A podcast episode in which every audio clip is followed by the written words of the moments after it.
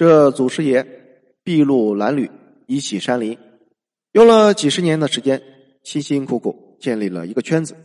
当然，不希望退休以后圈子也成了人走茶凉，烟消云散。如此说来，选择可靠的继承人，那就提上了日程。曾经有一位老人这样说过：“还是要选我们的子女接班嘛，起码他们不会刨祖坟。”可以见。继承人首要条件是血缘，在这世界上再也没有比血缘更可靠的关系。其他类型的关系随时都可以改换门庭，唯独血缘关系没法改变。要是有人背叛父辈的圈子，跑到另外一个圈子，哪怕再有诚意，别人也不会信任他。可是问题在于，中国并不是世袭的贵族社会。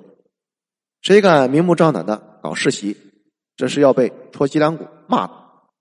然而呢，上有政策，下有对策，不能直接世袭，那我们就搞一个相互扶持，它有世袭的效果，却又避免了世袭的骂名。回到学阀的话题，这便是相互吹捧。梁启超就曾经这样评价陈寅恪。我所有的著作加起来，也不如陈先生的三百字有价值。说这话的时候，梁启超已经是名满天下，他的著作怎么可能会没有价值？他之所以会这样说，无非就是要用自己的江湖地位，给年轻人陈寅恪做背书。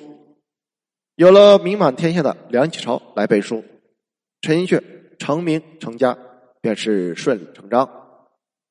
同一个圈子的成员，先成名的前辈利用资源提携同门晚辈，而这个晚辈的家族也会用同样的方式提携自家的晚辈。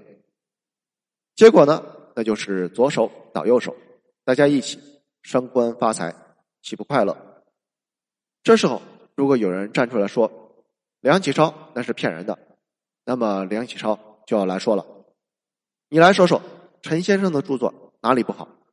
说不出来吧？说不出来，闭嘴吧。正是因为他们垄断了学术的解释权，进一步垄断了学术的定价权，而搞学术的门槛非常高，一般人也摸不到，这让他们的圈子更加的稳固。当然了，梁启超和陈寅恪那确实是真大师，没有不尊重的意思，只是拿他们举个例子而已。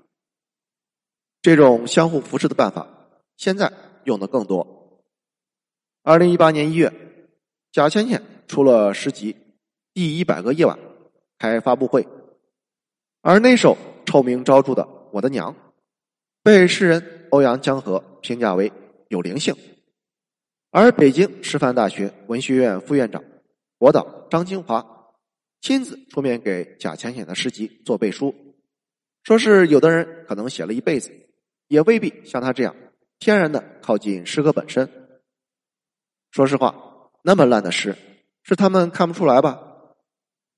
他们绝对看得出来，但是不愿意承认，反而要利用学术的解释权和定价权，混淆黑白，黑的说成白的，死的说成活着。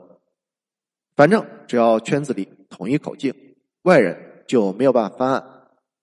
反过来说。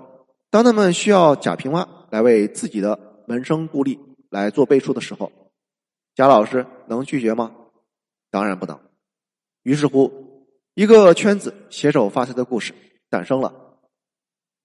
那么，我们来欣赏一下贾浅浅的这个《我的娘》到底是如何写的。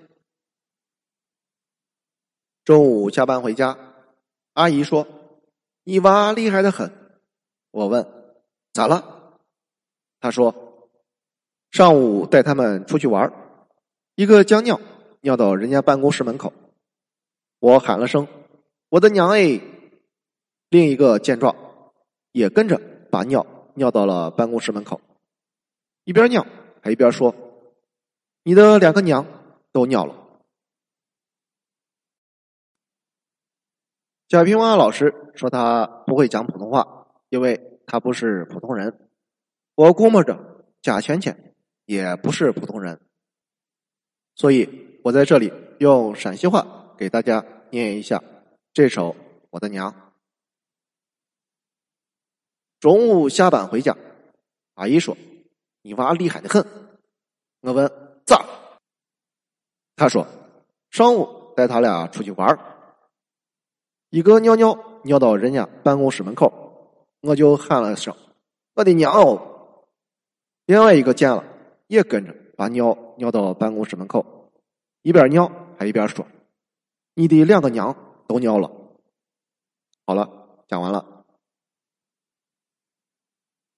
梁启超和陈寅恪，贾平凹和贾浅浅，时隔一百多年，他们做了相同的事情，唯一的区别就是陈寅恪那是真的有水平，而贾浅浅的诗那是真的很恶心。所以说，传承和世袭基本上可以划等号。站在全中国的层面来看，贾平凹和贾浅浅的诗不过是传统文学圈的小水珠。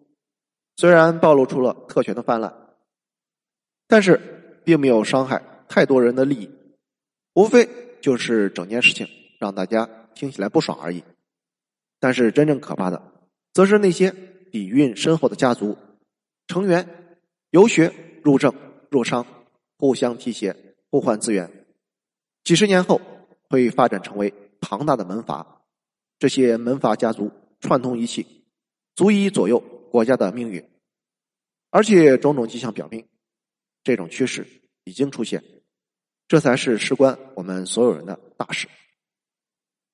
美国的两位教授做过一次实验，他们把核心期刊上的十二篇论文重新打印出来，寄给发表过该篇论文的刊物，只是把作者的名字换成了虚拟的名字。结果，所有刊物的审稿人员都没有发现论文是抄袭的。